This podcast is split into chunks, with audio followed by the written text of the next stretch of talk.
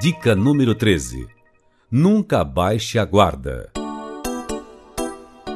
As armas de uma pessoa são todas as coisas que ela aprendeu, quer seja sofrendo, quer seja sorrindo. Todo aprendizado precisa ser colocado em prática, fazendo-se presente nos momentos diários.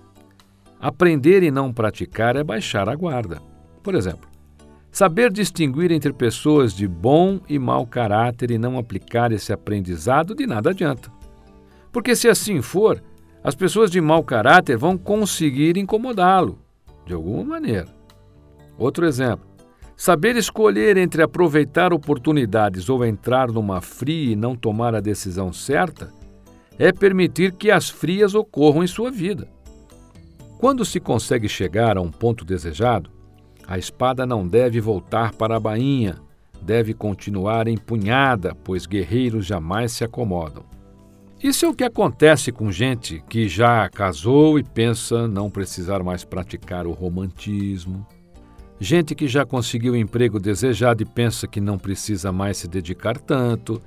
Gente que considera algumas pessoas amigas e não precisa fazer mais nada por elas. Pai cujos filhos cresceram e por isso dão sua missão por cumprida. Gente que já rezou bastante e pensa que não precisa mais rezar. Quando se consegue chegar aonde se quer, tem início o nosso verdadeiro empenho, porque, às vezes, chegar não é tão difícil quanto se manter e prosperar.